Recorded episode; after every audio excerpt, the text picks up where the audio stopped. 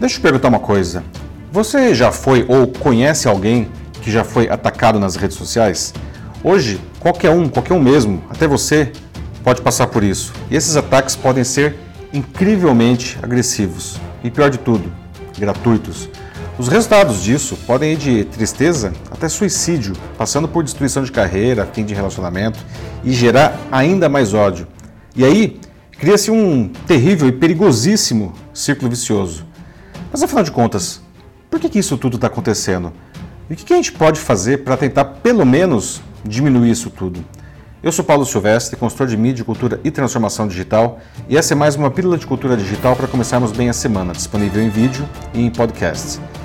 Quando ficamos muito expostos a tanto ódio, a gente começa a ficar insensível, até achar que isso de certa forma é natural e pior, justificável. Isso é muito, muito perigoso porque Muitas pessoas começam a usar isso como uma ferramenta em seu cotidiano para atingir seus objetivos ou defender os seus pontos de vista. É preciso que fique claro que não se trata de uma teoria sociológica isso tudo, tá? Isso é algo que a gente vê todos os dias em nossas redes sociais, no trabalho, no grupo de amigos, na família. Não é algo que fica restrito às redes sociais. Esse movimento afeta verdadeiramente a vida das pessoas. E essa conversa aqui não é política, tá, gente? Apesar de que a política tem sido o grande motor dos discursos de ódio nos últimos tempos. Bom, nas últimas semanas, é, alguns acontecimentos me chamaram muita atenção nesse sentido. O primeiro foi o cancelamento da participação da, da jornalista Miriam Leitão e do seu marido, o sociólogo Sérgio Abranches, na 13ª Feira de Livros de Jaraguá do Sul, onde fariam palestras. Eles foram desconvidados pela comissão organizadora depois de uma enxurrada de ameaças nas redes sociais ao casal e ao próprio evento. Os agressores justificavam o ódio pelo, como eles disseram, viés ideológico da jornalista e as críticas que ela faz ao presidente Bolsonaro. Bom, vale dizer que em 2013, quando a presidente do Brasil ainda era Dilma Rousseff do PT, o verbete sobre a mesma Miriam Leitão na Wikipedia foi vandalizado a partir de um computador ligado à rede do Palácio do Planalto por um funcionário público que, veja só, não gostava do posicionamento dela. Outro episódio recente foi o ataque à atriz adolescente Duda Santa Cruz, que é uma das filhas do Felipe Santa Cruz, presidente da Ordem dos Advogados do Brasil, que tem entrado em conflito com Bolsonaro. Ela é, digamos, acusada de ser beneficiária de 790 mil reais por meio da Lei Rouanet para fazer uma peça. O projeto foi mesmo autorizado a captar os recursos e a peça está em cartaz, mas não arrecadou nem um real. De qualquer forma, eu fico pensando, o que uma adolescente de 13 anos que é atriz da peça teria a ver com isso? Um terceiro caso se refere a Arlene Greenwald, ela é mãe do jornalista Glenn Greenwald, criador do The Intercept Brasil, que vem divulgando conversas obtidas por hackers de celulares do ministro Sérgio Moro e de integrantes da Operação Lava Jato. Arlene, que mora em Miami, é, está em estágio terminal de câncer. Tá? Ela virou vítima de ataques que afirmam que ela não tem doença nenhuma tá? e que isso só foi criado para que seu filho, que é americano, conseguisse visto de emergência para que a sua família entrasse nos Estados Unidos. Essa acusação é repugnante, né? monstruosa, não dá para acreditar. Todos esses ataques eles demonstram uma enorme crueldade e também um uso hábil das redes sociais para que essas ideias malucas ganhem volume e influenciem milhões de pessoas contra suas vítimas, que não fizeram absolutamente nada de errado.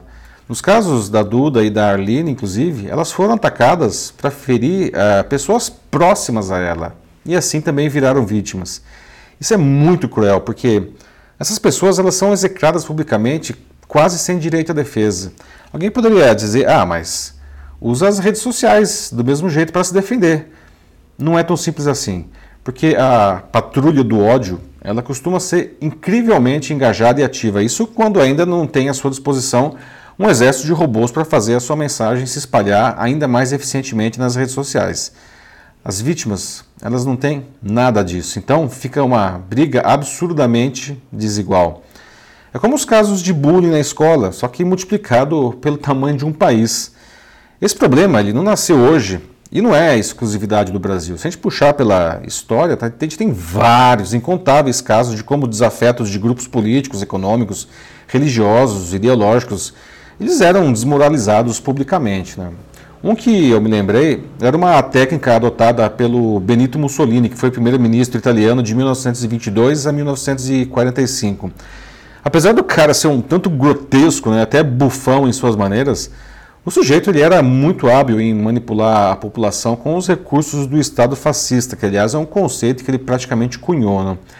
E também era muito eficiente em desmoralizar os seus desafetos. Um dos seus recursos preferidos era ordenar que a polícia invadisse a casa do infeliz e obrigasse a tomar uma dose cavalar de laxante até que o sujeito fizesse literalmente as suas necessidades nas calças. Depois essas calças borradas, elas eram penduradas do lado de fora da casa para que todo mundo visse que o cara não passasse de um cagão. Desculpa aqui a minha franqueza. Parece piada de tão bizarro que é o método, mas isso daí é só um exemplo de práticas de um governo que manipulava a população com suas emoções. E o ódio era uma delas. Só que ódio sempre gera ódio. Com o fim da Segunda Guerra Mundial, na qual o Mussolini, aliás, ele era aliado do Adolf Hitler, a Itália estava de joelhos humilhada. E aí, a ira da população se voltou contra o seu líder, que acabou sendo preso quando tentava fugir disfarçado em um comboio de soldados alemães que estava abandonando a Itália. E acabou sendo morto a tiros pela resistência italiana junto com a sua namorada Carla Petacci. Mas o pior ainda estava por vir. Tá? Os cadáveres de ambos foram levados a Milão, onde foram pendurados pelos pés junto a outros fascistas para execração pública por vários dias. Isso tudo aconteceu em 1945, muito antes das redes sociais. Hoje a coisa acontece em uma velocidade e em uma intensidade assustadoras, né? graças aos algoritmos que reforçam o pensamento e, pior, os preconceitos de cada indivíduo ao colocar na sua tela um monte de gente que tem as mesmas ideias. Tanto que a Assembleia Nacional Francesa acabou de aprovar um projeto de lei que tenta frear o avanço do ódio nas redes sociais. Ele prevê que as plataformas retirem imediatamente do ar conteúdos que incitem qualquer tipo de violência sob pena de multas pesadíssimas. Há até um temor que essa lei acabe provocando uma onda de censura prévia, pois as empresas podem começar a retirar coisas que não deveriam, só por precaução. O tema é delicado mesmo, tá? E arbitrariedades com certeza vão acontecer. Mas isso serve, no mínimo, de alerta para esse problema gravíssimo. Atacar, desmoralizar, humilhar, cercear pessoas nas redes sociais, isso não é liberdade de expressão, isso é crime, tá? E ganham áreas ainda mais graves pela amplitude das redes. Todos nós podemos ser vítima disso e todos nós podemos ajudar a acabar com o problema. A primeira coisa é não acreditar em tudo que a gente vê nas redes, né, gente? Aliás, se algo nos provoca alguma emoção muito intensa, mesmo que sejam boas emoções, redobre a desconfiança. Outra coisa, uh, ajude os algoritmos a saber que uma publicação é ruim. Não curta, não compartilhe, não comente, mesmo que seja para dizer que aquilo é uma porcaria. Qualquer interação com um conteúdo, mesmo um xingamento em um comentário, é visto pelo algoritmo como um indicador de que aquilo é relevante, mesmo que seja ruim. Porque o sistema ele não leva em consideração o teor da conversa.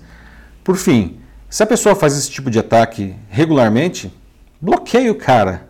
Se todo mundo fizesse isso, chegaria uma hora em que ele ia estar falando sozinho, só com os robozinhos dele. É óbvio que todos têm o direito de dar a sua opinião. A democracia, aliás, ela só cresce com a contraposição de ideias diferentes e até conflitantes.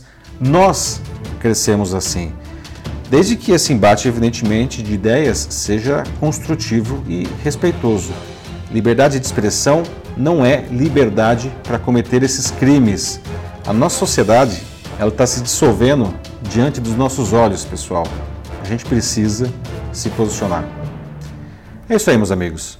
Então, vamos debater sobre como usar os meios digitais de uma maneira construtiva e criativa para atingir o seu público aí da sua empresa, da sua instituição é só mandar uma mensagem aqui para mim.